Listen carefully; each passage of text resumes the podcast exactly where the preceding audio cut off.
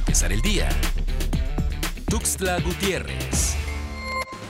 Ante el hecho de que Chiapas se mantiene en color verde del semáforo de riesgo epidemiológico por COVID-19, la secretaria de Educación Estatal Rosaide Domínguez Ochoa dio a conocer que se evaluará, junto con el magisterio y padres de familia, el posible regreso a clases presenciales de manera gradual en todo el estado, en una nueva normalidad y bajo las condiciones sanitarias correspondientes.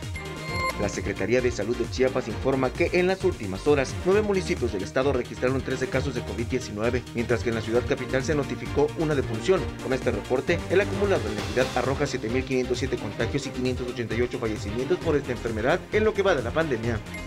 Con la llegada del año nuevo surgen los propósitos de inicios de año como bajar de peso. Algunas personas recurren a dietas con el apoyo de especialistas, otras prefieren bajar los kilitos de más con ejercicio. Sin embargo, con la pandemia por coronavirus, a muchas personas les causa temor acudir a gimnasios por el riesgo de contagio del virus SARS-CoV-2. Es por ello que debe elegir la mejor opción, ya sea ejercitarse en casa o acudir a un centro deportivo que siga las medidas preventivas correspondientes. La implementación y autocuidado son importantes.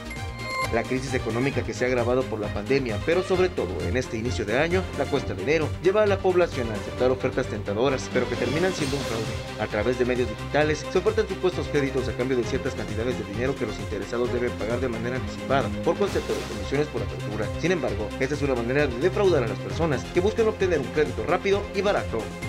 Los empeños comenzaron incluso desde el pasado 25 de diciembre del 2020 y por supuesto, en este mes se espera se incrementen al menos en el primer trimestre del 2021 en un 5%. En Chiapas, entre todas las casas de empeño generan alrededor de 800 millones de pesos por los artículos que la población deja cada mes. Los artículos de mayor demanda siguen siendo los de línea blanca, maquinaria de trabajo, celulares y piezas de oro.